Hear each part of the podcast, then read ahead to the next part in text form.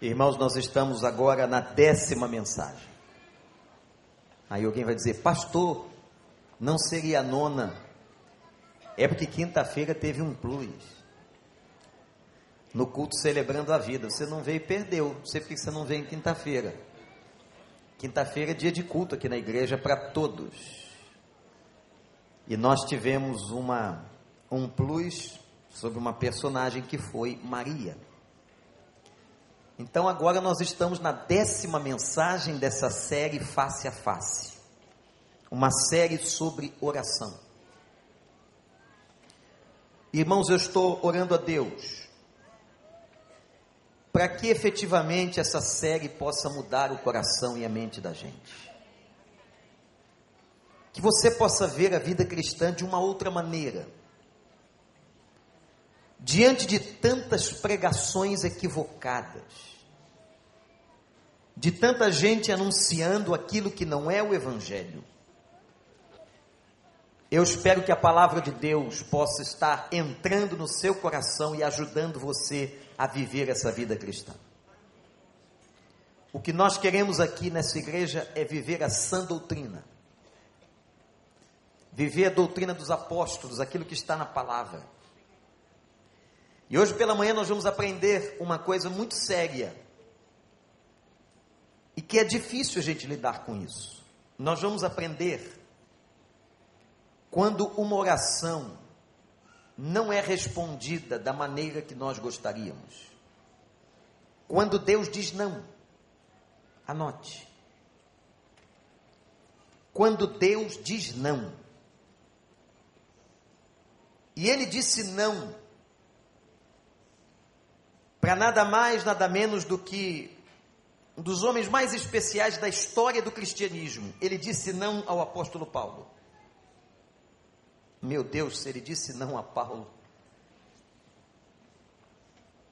2 Coríntios capítulo 12. Abra sua Bíblia, ou ligue aí o seu aparelho eletrônico. 2 Coríntios capítulo 12 versículo 1.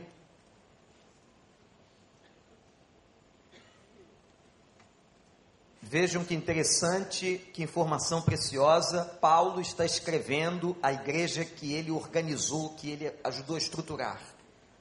A igreja de Corinto que ficava na Grécia. Até hoje, a velha Corinto foi destruída por um terremoto, mas uma nova cidade foi reerguida Corinto, a Nova Corinto, é uma cidade da Grécia.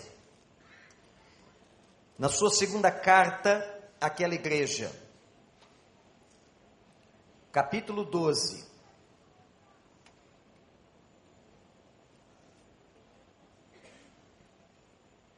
É necessário que eu continue a gloriar-me com isso. Ainda que eu não ganhe nada com isso, passarei as visões e revelações do Senhor. Eu conheço um homem em Cristo que há 14 anos foi arrebatado ao terceiro céu. Se foi no corpo ou fora do corpo, eu não sei, Deus sabe. E sei que esse homem, se no corpo ou fora do corpo, foi arrebatado ao paraíso e ouviu coisas indizíveis coisas que ao homem não é permitido falar. Nesse homem me gloriarei, mas não em mim mesmo, a não ser em minhas fraquezas. Mesmo que eu preferisse gloriar-me, não seria insensato, porque eu estaria falando a verdade. Evito fazer isso para que ninguém pense a meu respeito mais do que em mim vê ou de mim ouve. Por causa da grandeza dessa revelação, foi-me dado um espinho na carne, mensageiro de Satanás, para me atormentar. Em algumas versões, para me esbofetear. Três vezes roguei ao Senhor que o tirasse de mim mas ele me disse: minha graça é suficiente para você, pois o meu poder se aperfeiçoa na fraqueza. Portanto, eu me gloriarei ainda mais, alegremente em minhas fraquezas, para que o poder de Cristo repouse em mim. Por isso, por amor de Cristo, regozijo-me nas fraquezas, nos insultos, nas necessidades, nas perseguições, nas angústias, pois quando sou fraco, é que sou forte. Que é isso? Quando Deus não atende os nossos pedidos,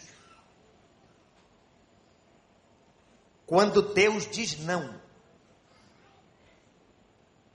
quando Ele é contrário àquilo que lhe estamos pedindo, como é que fica o seu coração? Muitas vezes, gente, nós somos tomados de desânimo, nos levantamos até mesmo contra Deus, e alguns chegam a abandonar a fé, porque Deus não lhes respondeu um pedido de oração como eles gostariam. E o texto traz a revelação de que Paulo fez um pedido a Deus que foi negado.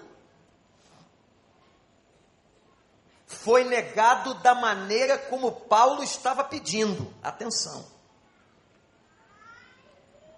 E essa passagem é uma lição de como Paulo reagiu e como nós devemos reagir quando Deus diz não. Eu quero dividir esse texto em três partes. Primeira, o pedido que Paulo estava fazendo era um pedido justo. Isto é, não havia nada errado no pedido de Paulo. Pelo contrário, Paulo tinha um espinho na carne.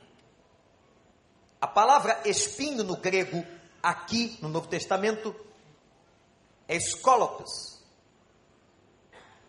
Scolops é alguma coisa, um objeto pontiagudo, como se fosse a ponta de uma lança. Paulo então está dizendo que um espinho, um objeto pontiagudo estava sobre a sua carne. Atenção. Estava sobre o seu corpo, sobre a sua vida. A palavra escolopos não aparece só aqui. Toda vez que esta palavra aparece na Bíblia, essa palavra vem para designar um sofrimento. Então, todo texto que a palavra escolopos aparece é para mostrar que alguém está sofrendo. E uma coisa importante, teologicamente curiosa, é que Paulo vai identificar esse espinho na carne como mensageiro de Satanás. Isto é, alguma coisa que por autorização de Deus Satanás colocou na sua própria vida. Mas atenção, espinhos não são pecados. Não confunda. Que alguém pode dizer assim: "Ah, pastor, eu adultero, eu tenho esse espinho na carne. Não, isso não é espinho, não. Sem vergonha esse mesmo. Eu tenho esse espinho na carne de eu falar mal das pessoas. Isso não é outra coisa. Espinho na carne é alguma coisa que foge ao nosso controle, que é colocada sobre nós e que nós não temos participação em sua chegada. Paulo recebeu um espinho na carne, um mensageiro de Satanás, e meus irmãos, espinhos doem. Você já recebeu um espinho na carne pisando num jardim ou em algum lugar e dói. É pequenininho, é fininho, entra na carne e dá para sentir a dor daí, né? E as mães do passado faziam o quê? Porque antigamente, hoje a turma brinca de eletrônico. Então no quarto não tem espinho. No carpete da casa geralmente não tem espinho, né? Mas a gente brincava era no jardim mesmo, na árvore, na rua, subindo por aí. E era muito mais frequente os meninos voltarem gemendo porque entrou um espinho no pé. Já entrou espinho no seu pé, pastor Daniel? Muitos, então o irmão era muito arteiro. Ainda bem que o irmão se converteu, não é? Muitos. Eu me lembro de um. No meu, no seu pé é outra coisa. E aí a mãe fazia o seguinte: mães antigas que estão aqui, mais experientes, ia para o fogo esterilizar a agulha. Você, jovem, vai dizer que coisa primitiva. Era assim mesmo. Ela esterilizava a agulha, vejam como a cirurgia ia proceder. A agulha ficava com a ponta preta rapidamente, porque a agulha era muito fina e o fogo aquecia, o calor levava aquele pequeno metalzinho. Agulha quente, mamãe dizendo agora, senta e bota o pé para cima, imagina. É o momento médico da família, o momento médico da mãe que se enchia de vontade de fazer aquela operação. Se aproxima do pé da vítima e aí vem um dado importantíssimo. Ela tirava o óculos, olha, o que que significa? Tirava o óculos dizendo assim, não estou enxergando nada, mas mãos à obra. E ela começava a futucar com agulha quente em volta daquele ponto preto que podia ser um sinal, podia ser qualquer coisa podia ser uma graxa, e ela futucava, futucava, futucava, 70% talvez de sucesso, que o espinho pulava para fora e ela puxava com a ponta da unha. Vejam que precisão técnica médica fantástica. A ponta da unha puxava o restante do espinho, se ele, se ele quebrasse, aí ela dizia para o filho: Olha, não deu. Ficou metade, vai suportando aí até a vida eterna. Era assim, era assim. Quantos já tiveram espinhos no pé tirados dessa maneira por um pai, por uma mãe, pela vovó mais corajosa? Levantem as mãos. Oh, é muita agulha do fogo, hein? Misericórdia, vocês são pobres mesmo, tem essa origem né, de não ir para o hospital. Que bom, que bom, espinho na carne, pastor Daniel. Os espinhos machucam nós não os desejamos. E aí ficou a cristandade toda ao longo dos séculos tentando entender qual era o espinho de Paulo. Por quê? Ah, porque a gente teria uma justificativa. Se o espinho de Paulo fosse uma coisa, toda vez que uma pessoa tivesse aquela coisa, olha aí, isso é o espinho de Paulo. Um dos pais da reforma protestante foi Martinho Lutero, disse que o espinho na carne de Paulo era a perseguição que ele sofria no cristianismo. Paulo foi muito perseguido, foi a tese de Lutero. Um outro reformador, chamado João Calvino, disse que o espinho de Paulo eram as tentações, que Paulo era muito tentado. E realmente, todos nós somos muito tentados a abandonar a fé. E outros teólogos tiveram outras teorias. Há um teólogo que diz que o espinho na carne de Paulo era a esposa que ele tinha, porque Paulo era casado, membro do sinédrio, mas quando se converteu, parece que a sua esposa o abandona. Isso tudo é uma imaginação, uma tentativa de explicação sobre o espinho de Paulo. Outros disseram que o espinho de Paulo era um problema de vista que ele tinha na sua saúde e que dificultava ele de operar como gostaria na obra missionária. O fato é que ninguém sabe qual é o espinho. Isso é maravilhoso porque se Deus não revelou qual fora o espinho, o espinho de Paulo se identifica com o espinho de todos nós. Se nós não sabemos o espinho de Paulo, quando eu olho para os meus espinhos e você olha para os seus espinhos, você pode se ver em Paulo e entender que isso acontece com todos nós.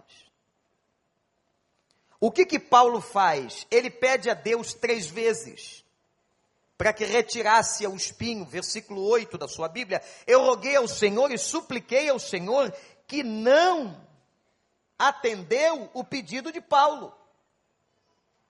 Gente, eu estou falando do apóstolo Paulo. Um homem que certamente orou com toda a sua convicção, com toda a sua fé, por três vezes, com intensidade, com persistência, clamando: Senhor, me tira esse espinho da vida, e Deus não tirou. Deus pode ser que não tire o espinho que você tem até o último dia de sua vida na terra.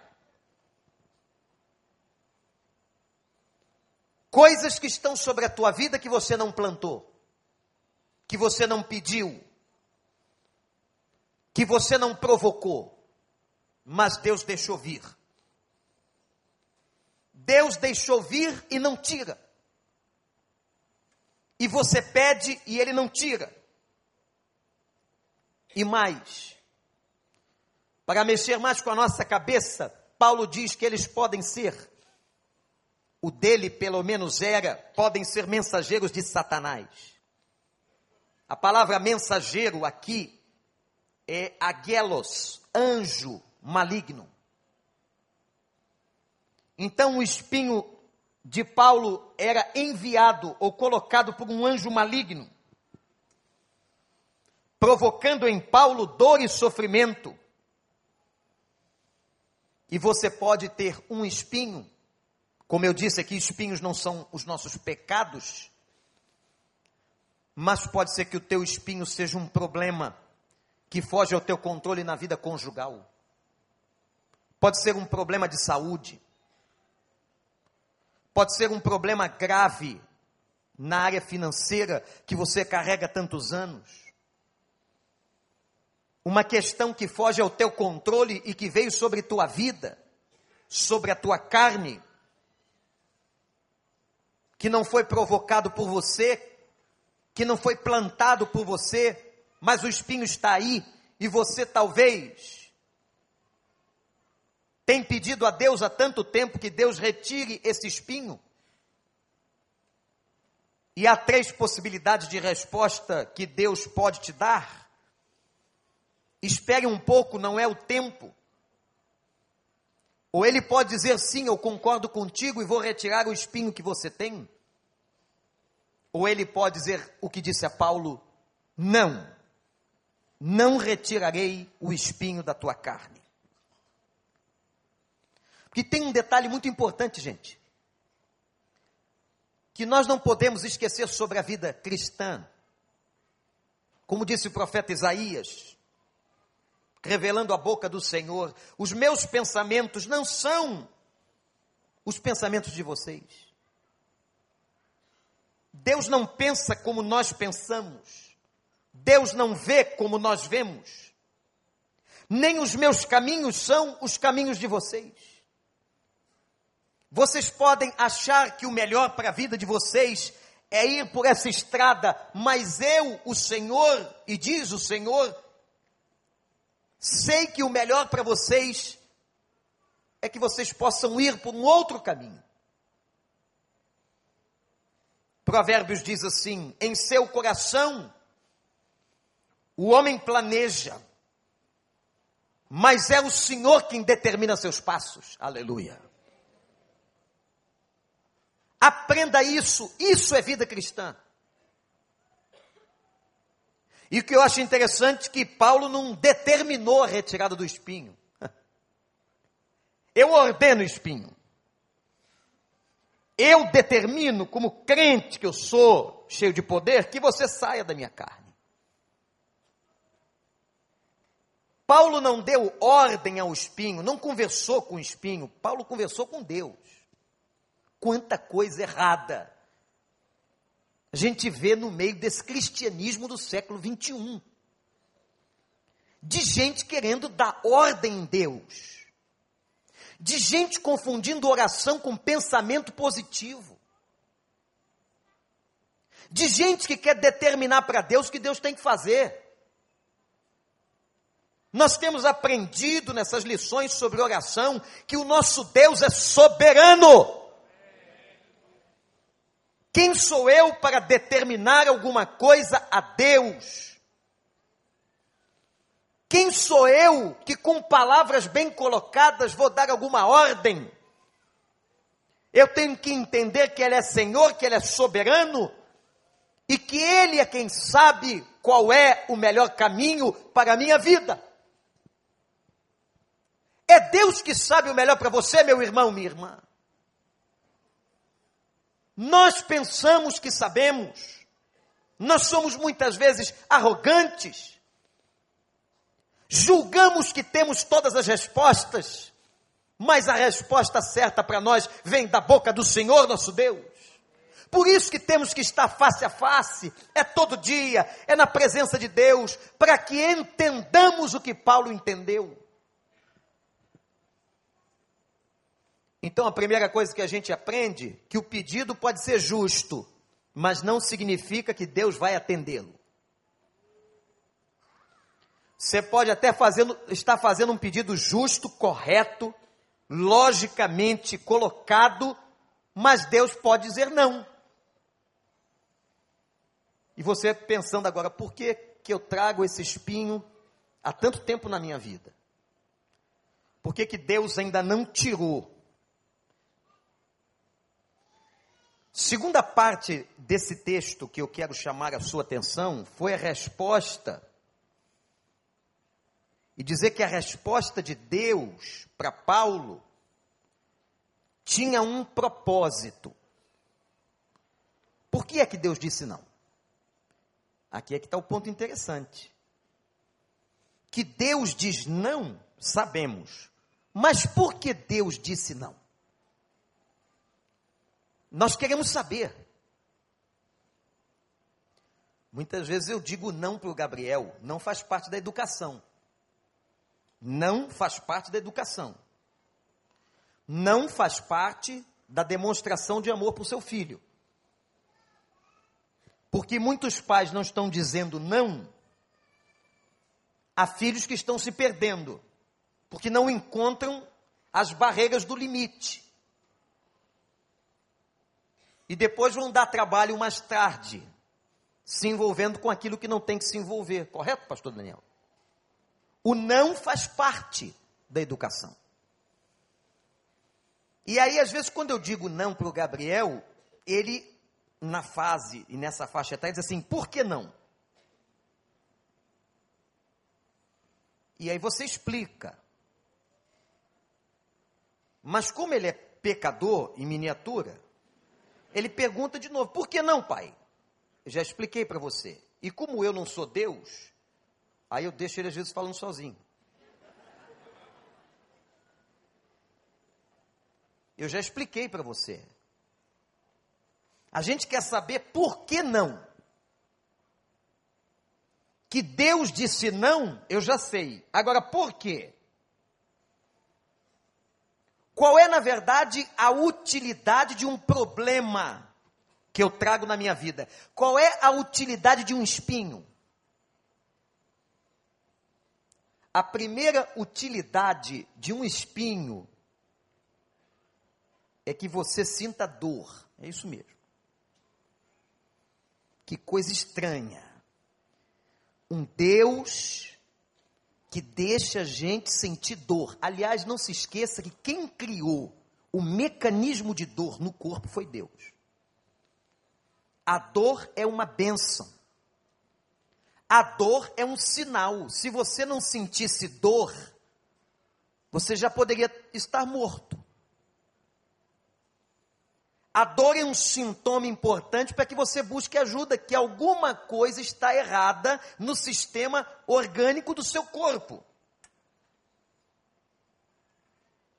Primeiro propósito de um espinho na vida de uma pessoa é para que ela sinta dor.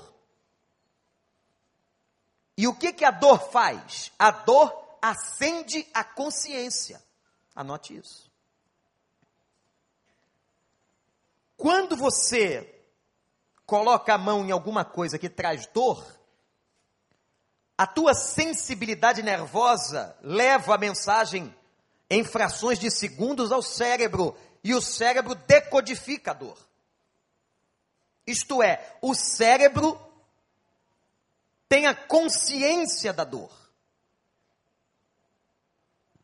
Por que que Deus permitia que o espinho de Paulo doesse, para que ele tivesse consciência. Consciência de quê? Ele declara: consciência das suas fraquezas. O que Deus queria é que Paulo tivesse consciência de que ele era fraco, de que ele era humano, de que ele era dependente. Portanto, meu irmão, minha irmã, se você tem um espinho, eu não sei qual é o teu espinho, a crise de dependência de um filho, uma situação conjugal que não se resolve, um problema de saúde crônico, algo que você não pediu, mas tem e que te provoca dor, a dor que este problema traz a você, traz luz à tua consciência e você entende como eu sou fraco, como eu sou limitado, como eu sou humano, eu não consigo resolver esse problema. Outro propósito. Por que, que Deus disse não? Para que, que serviria o espinho de Paulo? é para esbofetear o seu rosto. Nós estamos agora conhecendo uma outra face de Deus, não é? De um Deus que talvez muitas pessoas não gostam de ler sobre ele dessa forma. Um Deus que abençoa, um Deus que é misericordioso, um Deus que é bom, mas um Deus que deixa você também sentir dor para o seu bem. E um Deus que deixa que um problema te esbofeteie. Esbofetear é bater no rosto. O que, que teu pai te ensinou? Que era o sinal de grande humilhação quando alguém batesse na sua cara. Bater no, no braço, bater nas costas, bater nas pernas. Agora, não deixa ninguém bater no seu rosto. Me lembro meu pai com muita veemência dizendo isso. E quantas vezes eu fiz o que ele mandou? De que maneira eu resolvi o problema? Correndo. Porque às vezes aquele que ia me bater no rosto era o dobro de mim. Apesar de ter um porte razoável para encarar o problema, era melhor correr. Bater no seu rosto te humilha. E aí Paulo vai dizer porque que Deus precisava humilhá-lo. E ele fala de maneira oblíqua, aqui vários professores de português. Paulo está falando de si mesmo, mas como se estivesse falando de outra pessoa. Depois ele declara que está falando dele. Esta é a maneira oblíqua de se falar, como se diz no português. Ele está falando dele, e ele diz assim: Eu sou esbofeteado, eu sou humilhado por Deus, Deus usa esse espinho para me humilhar, porque eu fui ao terceiro céu. Conceito grego. Não esqueçam que os coríntios eram gregos. O primeiro céu é aquilo que é visível, está nas alturas. O segundo céu é até o homem, até onde o homem podia ver. Onde estava o firmamento, as estrelas, o sol, a lua. O terceiro céu seria um lugar onde o homem não teria acesso numa experiência extraordinária que nós não conhecemos, habitado por seres espirituais e de grande presença de Deus. Então Deus leva Paulo ao terceiro céu. E Paulo diz assim: nenhum outro apóstolo teve tal experiência. E para que eu não me exalte, para que eu não fique soberbo, ele me colocou um espinho na carne para me esbofetear. Gente, quando eu li isso aqui, quando a gente lê esse texto, estuda, eu fico pensando o seguinte: quantas coisas pequeninas fazem a gente ficar besta, não é? Você imagina se você tivesse ido ao terceiro céu? Só você? Como que você ia chegar em casa insuportável? Dizendo para a mulher ou para o marido, eu fui lá. Você não foi. Você foi aonde? Eu fui no terceiro céu. Vi coisas, eles aqui eu não posso nem dizer. Não me foi dada autorização. Imagina um pastor que foi ao terceiro céu de verdade. Um líder que vai ao terceiro céu. A gente, por qualquer bobagem, se enche de vento. O cara pegou um carro 2005, trocou por um 2007, ele já estufa o peito. Ele tinha uma casa de 50 metros, comprou uma de 80, ele acha que mudou a alma dele. Mudou nada, meu irmão. Nós somos é vaidosos, orgulhosos, soberbos. Isso é da nossa natureza. Qualquer vitóriazinha, qualquer coisa que você tem, você se acha o tal. E o tal mais do que os outros. Mais do que os outros por ter uma roupinha melhor. Roupinha que hoje é linda, amanhã não vale mais nada as coisas são efêmeras, as coisas materiais são passageiras. Quanta bobagem! Quantas coisas nos envaidecem. E Paulo vai ao terceiro céu. Misericórdia. Se você chega lá no terceiro céu e tem uma experiência dessa, como você voltaria, irmão? Provavelmente destilando soberba como tem muitos por aí no meio das igrejas, destilando soberba, com coisas que não tem que destilar. Ah, eu sou profeta. Eu falo em línguas. E daí? E daí? Se você é profeta, se você fala em línguas, se você tem um monte de dons espirituais, mas você é arrogante, não vale nada. Porque a Bíblia diz que o maior de todos os dons é o amor. Uma pessoa pode falar em línguas, mas se não tiver amor, é como o sino que está tinindo, ninguém entende nada, é incoerente.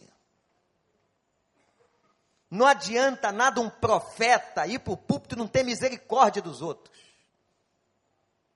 Isso não adianta nada.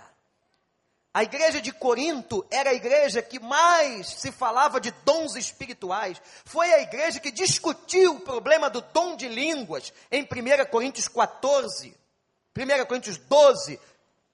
E Paulo diz no meio de tudo isso: isso não vale nada se não tiver amor. Se você não tiver consciência de que tem que amar. Quantos crentes soberbos enquanto deveriam ser humildes, exatamente pelo fato de galgar em níveis espirituais maiores. O cara vai subindo diante de Deus, ele vai descendo, ele vai se humilhando. Importa que eu diminua e ele cresça. Louvado seja o nome do Senhor. A Ele toda honra, a Ele toda honra. A Ele eu dou a glória. A glória não é de ninguém, não, é dele. A honra é para Ele. Somos nada, somos pó da terra.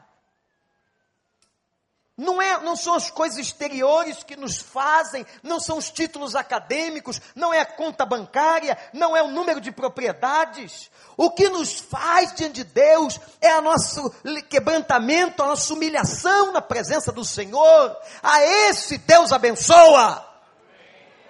Mas ao soberbo ele despreza, arrogante criatura. Paulo diz: Deus me deixou esse espinho para me esbofetear, para me humilhar. Para que toda vez que eu me lembrasse que fui ao terceiro céu, ele dissesse: Você só foi porque eu te levei. Você só foi, Paulo, porque eu deixei. Ah, meu irmão, Se você conseguiu alguma coisa nessa vida, pequena que seja, você só tem porque Ele deu. Você só mantém porque Ele quer. Você não é nada, eu não sou nada. Quem somos nós? Se Deus, na sua graça, consentiu que nós chegássemos a algum lugar, terminássemos algum curso, comprássemos alguma coisa, foi a misericórdia de Deus. Quem és tu? Quem sou eu? Quem somos nós? E o espinho nos bofeteia, como esbofeteava Paulo para impedir que ele o exaltasse que ele se exaltasse. Os espinhos nos colocam diante da nossa fragilidade. Está vendo como é que você não consegue resolver o problema? Está vendo? Eu disse aqui no outro dia, falando da soberba, que hoje basta um mosquito, né? Basta um mosquito, o ricão. Você que é arrogante, você que tem um rei na barriga, Basta um mosquito que tu vai ficar na horizontal. Um mosquito.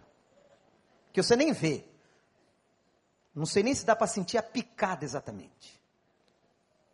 E com aquele nome que ele tem, pomposo, mais bonito que o seu. Aedes aegypti.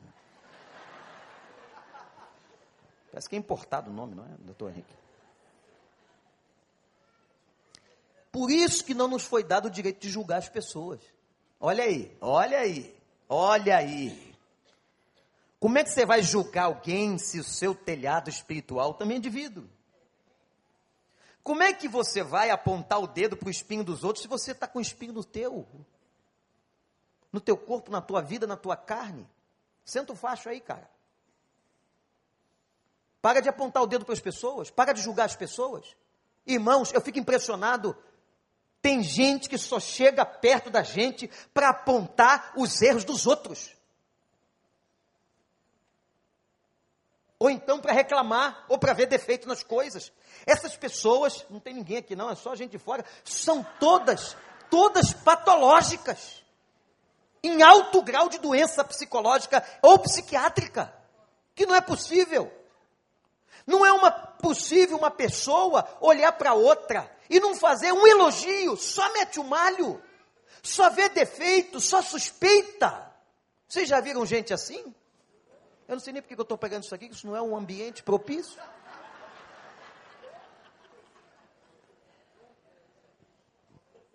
Né? Gente que só vê o defeito dos outros, só critica. Está sempre suspeitando.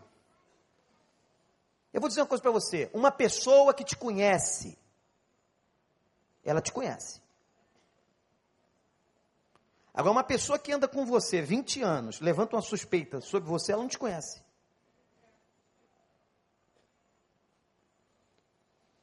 Uma vez uma pessoa chegou para mim, fez uma colocação disse para ela: Você está quanto tempo? Quanto tempo você é minha ovelha? Ele disse: Ah, pastor, tem uns 20 anos. Eu falei: Você não conhece seu pastor.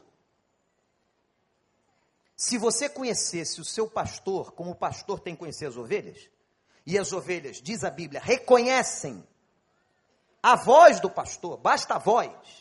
Se você conhecesse o pastor que te pastoreia, você não me colocava o que você está me colocando. Isso é falta de respeito ao indivíduo. Não é nem a questão da autoridade pastoral, não. Quando a gente conhece uma pessoa, a gente sabe do que ela é capaz ou do que ela não é capaz. Eu vou me permitir, vou me permitir fazer isso, porque eu sei com quem, sobre o nome de quem eu vou falar. Se alguém chegar para mim e disser assim, Pastor Wander, o pastor, eu peguei o pastor Tiago Pego, pegando o dinheiro dos outros. Tá vendo? Tá até no nome dele, ó, Tiago Pego. Eu vou dizer para a pessoa assim: você é mentiroso. Porque eu conheço o pastor Tiago Pego e ele não pega, ele não é ladrão. Agora, você é linguarudo, mentiroso e está levantando suspeita do irmão. Estou certo, irmãos que conhecem o pastor Tiago Pego aqui? Quando você conhece uma pessoa, não cabe certas coisas. Agora, irmãos, nós não temos o direito de julgar. Mateus 7, versículo 1: Não julgueis, para que vocês não sejam julgados, porque com a mesma vara que vocês estão medindo as pessoas, vocês serão medidos. E dentro desse ponto aqui, número 2 da nossa reflexão, eu quero tirar uma lição para a igreja. Vocês já imaginaram a lição que a igreja de Corinto teve com essa experiência que Paulo está escrevendo para eles? A igreja de Corinto teve o seguinte: olha, esse homem tão importante, esse homem que é conhecido como o maior missionário da história do cristianismo, esse homem que é apóstolo dos gentios, esse homem que organizou e fundou essa igreja, esse homem é homem. Tem espinho. Esse homem é gente. Esse homem é pessoa. Irmãos, aprendam a ver os seus líderes. Isso tem que ser ensinado. Respeitá-los, entretanto, não são perfeitos. Nenhum de nós. Nenhum líder, nenhum pastor. Nós nos esforçamos para sermos exemplo dos fiéis. Queremos cumprir aquilo que a palavra diz, mas nem Paulo foi perfeito, nem eu sou e ninguém é. Nem Billy Graham, nem John Stott, nem Russell Shedd. Russell Shedd só é perfeito na cabeça da minha mulher, que ama o pastor Russell Shedd. Do outro dia, porque sair com o seu chat, só sair com ele você já é abençoado, né? Você não precisa falar nada, só ficar do lado da alma dele. Aí ela foi perguntar para ele assim. Não sei se ela queria me provocar, né? Eu posso falar isso aqui que ela não está aqui agora de manhã. Pastor Russell Shed, o senhor peca. O senhor peca em casa? Eu olhei para ela, irmãos. Falei, tem tanta coisa para a gente perguntar ao doutor Rousseau Shedd, tanta dúvida na Bíblia. Você quer me provocar? Ele olhou para ela assim, com aquela experiência dele. Ele olha de, de cima do, olho, do, do óculos. Ah, minha irmã. Pergunte à minha mulher.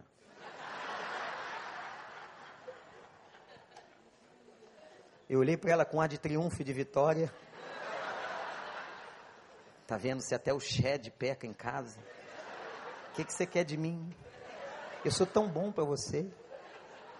Aí vem aquele espinho né, e esbofeteia a cara da gente. Todos nós, irmãos. O crente maduro sabe que o seu líder não é perfeito, não é Deus, Deus é o Senhor. O seu líder é falível, é frágil. Eu também vou esquecer seu nome. Me ajuda. Tá vendo? Não sabe nem meu nome. Eu encontro umas 500 pessoas no mercado. Eu vou fugir dos mercados daqui. Vou fazer compras lá em Niterói agora. Mas vou encontrar gente. Que tem gente de Niterói. O cara às vezes fica provocando. Pastor, sabe quem eu sou? Maledito. Eu, não. Aí eu abraço, meu, você é meu irmão em Jesus. Quer que eu saiba todos os nomes e sobrenomes? E se, e, e se for o José? Você é o José. Qual José? Aí não. Aí não, tem 58 Josés, pelo menos na primeira parte do rol de membros. Gente, não dá. Nós somos falíveis, nós temos espinhos, nós choramos. Graças a Deus eu não tenho qualquer problema em ser vulnerável, chorar na presença de vocês, de contar coisas da minha vida para vocês. Não tenho esse problema, sabe por quê? Porque eu entendi isso há muito tempo. Que os pastores que tentaram passar a ideia de que eles eram santos impecáveis, todos se deram mal, todos. Os pastores que foram bem-sucedidos nas suas lideranças eram pastores vulneráveis. Isso significa, eram gente. E povo de Deus, não alimentem fantasias sobre os seus pastores, sejam eles quem forem. Não alimentem a fantasia, não transfiram para eles aquilo que vocês gostariam que vocês fossem não são. Então eu não sou, ele tem que ser para mim. Processo transferencial claro da psicanálise de Freud. Ele vai ser perfeito, eu não sou. Não somos. Você vai me pegar numa situação esquisita, hein? Uma situação esquisita. Outro dia fiz um negócio no trânsito, Gabriel, pai. É outro também, arrumei um juizinho para dentro do carro. Não bastasse o Espírito Santo, agora tem ele do meu lado, copiloto. Pai, o senhor errou, mas filho, o senhor errou, pai. Tá bom, filho, você está certo, errei, não vou fazer mais. E agora, quando a gente se aproxima, ele diz assim: pai. Foi uma situação específica. Vai pegar. E a gente entra numa situação, eu conto isso aqui porque foi um marco, alguém já deve ter ouvido eu contar, aqui nesse shopping recreio, muitos anos, na época não tinha essas cancelas eletrônicas, era um cara que dava ticket. Você entrava no shopping, o sujeito dava um ticket, você pagava e depois voltava. Aí eu parei o carro ali, uma segunda, eu ia fazer um negócio lá, não sei se era um pagar alguma coisa, sei lá. E o sujeito parou, não me deu o ticket. E ficou olhando para mim. E tinha segunda-feira de manhã tinha só uma, uma cancela aberta, só uma pessoa atendendo, e vários carros foram parando atrás. E o cara olhando para mim e não me dava o ticket. E eu comecei a me irritar com aquilo. Né? Você tem dia que você não está bem. Né? Você não acorda com o pé esquerdo, eu sou canhoto, acordo com o pé direito. Então o negócio tá, não está bom. Aí o cara começou, eu disse, hum, esse cara esquisito. Aí botei a mão da aliança para ele ver que eu era casado, que não era minha praia. Sou casado com mulher tal. Olha só, eu comecei a né, elocubrar sobre o cara. Teve uma hora que eu me irritei com o cara.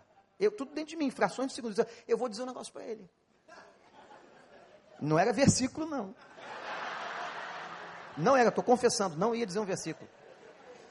Eu ia falar uma bobagem para ele, tal. Quando eu ia falar, eu abri a boca, ele, pastor Wanda é o senhor. Eu disse para vocês, eu vou passar aí para Niterói, outros lugares. Aí eu disse, Senhor, que livramento. Livramento, livramento. Pastor, eu estou aqui lhe olhando, olhando, estou lhe reconhecendo, eu admiro tanto o Senhor. Ouço as suas pregações, pastor, que alegria em ver, o senhor é um homem de Deus. Eu falei assim, você não sabe? Você não mora lá em casa, cara. Você não sabe como você se livrou de uma decepção. Gente, eu fico imaginando os coríntios lerem isso de Paulo, que o homem tinha um espinho que esbofeteava a cara dele e o humilhava. Vem a terceira e última parte desse texto lindo, dessa oração não respondida. Deus disse não mas deu uma compensação e um presente a Paulo. Verso 9. Paulo, eu não vou tirar o espinho, mas a minha graça te basta. Ah, pastor Robson, que coisa linda a gente cantou aqui. Quantos hinos lindos sobre a graça. Ouvi um homem de Deus uma vez, um grande teólogo, dizer que a pregação mais difícil de fazer o pecador entender é a pregação da graça. Como é difícil a gente entender a graça de Deus. A graça, por definição, é um favor. Não é porque você merece, não é porque você fez alguma coisa para receber. A graça de Deus é um favor imerecido. E Deus disse: Paulo, eu não vou tirar esse espinho, porque esse espinho na tua vida tem uma função. Irmão, minha irmã, esse espinho na tua vida tem uma função. Se Deus não quiser tirá-lo, não vai tirar. Aproveite a função desse espinho, glorifique a Deus, porque através desse espinho Deus está te abençoando. Mesmo que você não entenda, te dando consciência de fragilidade. Mas Deus disse: Eu te dou minha graça. E a graça de Deus fazia duas coisas impressionantes sobre Paulo. Duas. A primeira coisa que a graça de Deus fazia sobre a vida dele era dar a ele resistência. Que homem resistente. Espinhudo, mas resistente. Paulo apanhou, Paulo foi perseguido, Paulo foi maltratado, Paulo foi ameaçado de morte. Paulo terminou decapitado e não abandonou sua fé. De onde vem a força da persistência, se não da graça de Deus? Até isso, irmãos. Não pense que você persiste porque você é muito forte. Não! Qualquer coisinha, você está arrumando história para não vir na igreja. Qualquer coisinha, você está arrumando história para não orar. Qualquer coisinha, a gente está arrumando história para não ler a Bíblia. Qualquer coisa que acontece é uma desculpa para você não ser dizimista. Sabe o que faz a gente persistir? Não é pastor nenhum não é o nome de igreja. O que faz a gente persistir é a graça do Senhor sobre a nossa vida. Essa graça renovável, essa graça que está todo dia sobre a gente, dando forças de onde a gente não imagina. Você só está aqui hoje, não foi porque você teve força para levantar da cama, não. Foi porque a graça de Deus recaiu sobre a tua vida hoje de manhã, te deu força, te alegrou. E você pode dizer assim: olha, eu alegrei-me porque eu vou na casa do Senhor, eu estou indo para a casa do Senhor. Isso é operação da graça. A minha graça te basta. Eu não vou tirar o espinho, Paulo, mas eu te dou graça. Paulo dizia assim: quando eu sou fraco, é aí que eu estou forte. Quando eu sei da minha fragilidade, quando eu sei do meu pecado, quando eu sei das coisas limitadas da minha vida, eu abaixo a cabeça, eu fico triste, mas é aí que Deus vai atuar. Outra coisa que essa graça fez na vida de Paulo foi dar forças para ele realizar tanta coisa. A vida desse homem é uma vida de realizações no reino de Deus. O poder de Deus sobre Paulo, o poder de Deus para que ele realizasse. Deus usava de maneira maravilhosa. Irmãos, eu podia fazer aqui um elenco de coisas e trazer um elenco de coisas que a graça faz, mas eu vou ficar só com essas duas.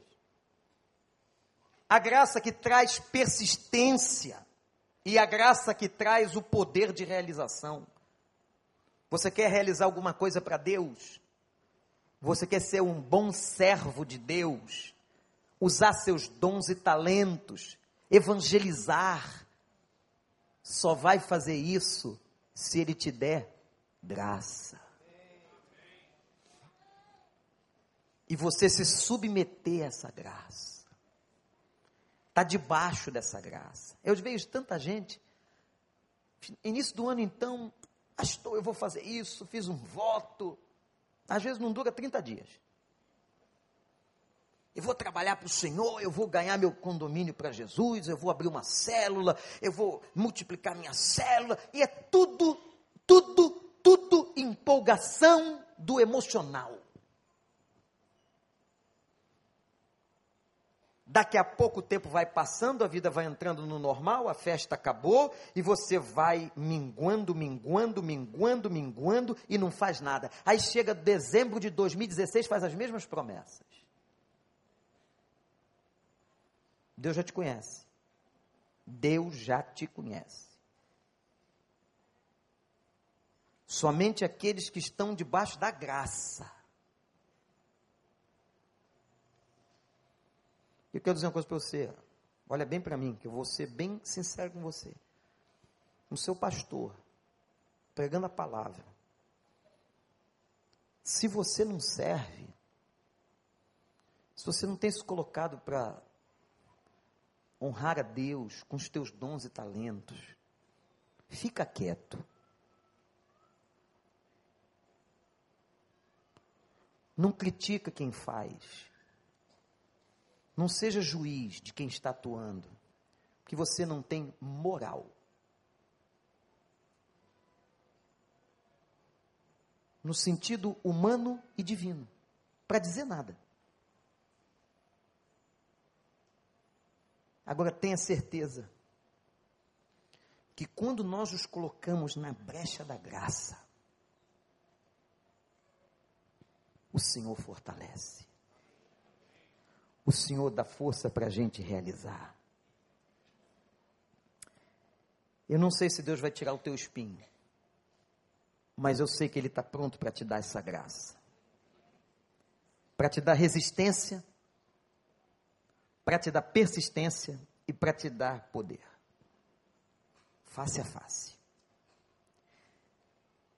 Eu me lembro de uma história de um pastor muito jovem.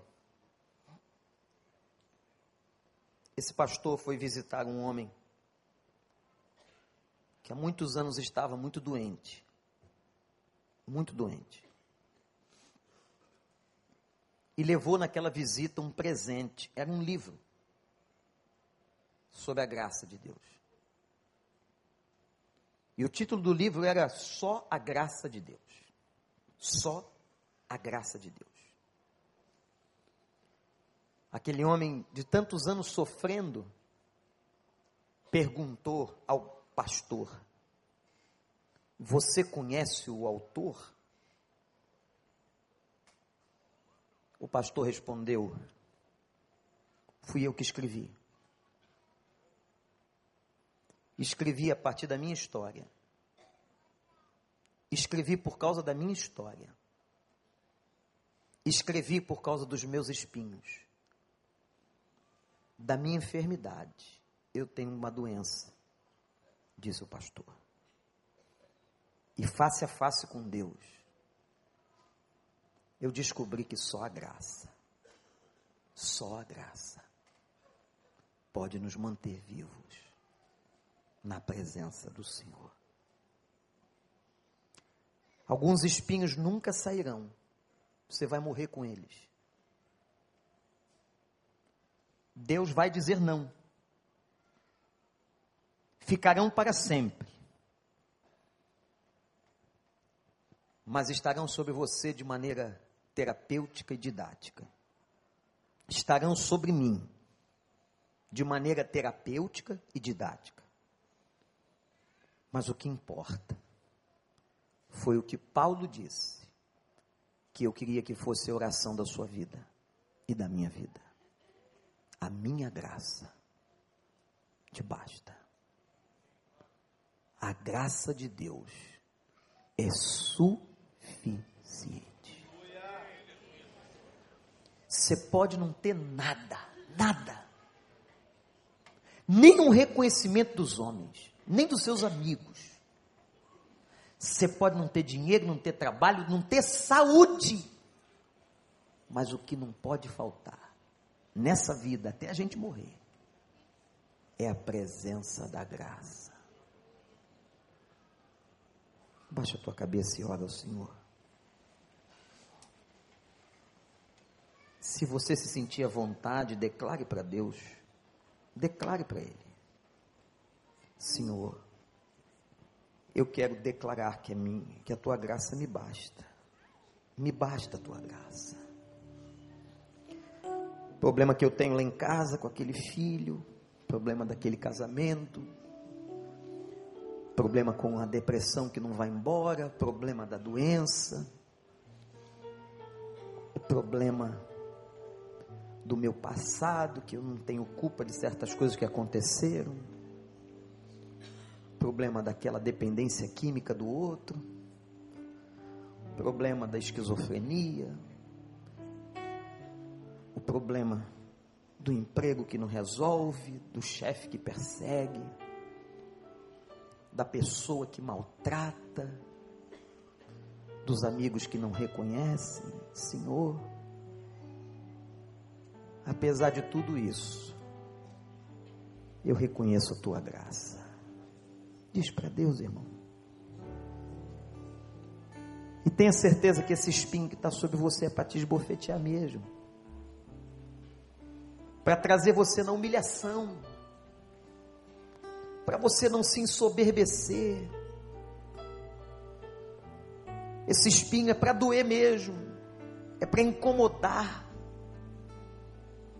para te trazer luz, a consciência de que você e eu somos fracos, somos carentes, muito carentes, como nós somos carentes da graça. Essa foi a oração que Deus disse não. Eu quero dizer para você, querido, querida, que Deus vai dizer muitos não. Faz parte do caráter de Deus dizer não. Por amor. Por amor a nós.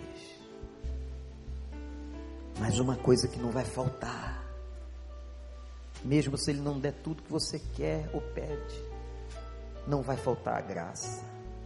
Louvado seja o nome do Senhor.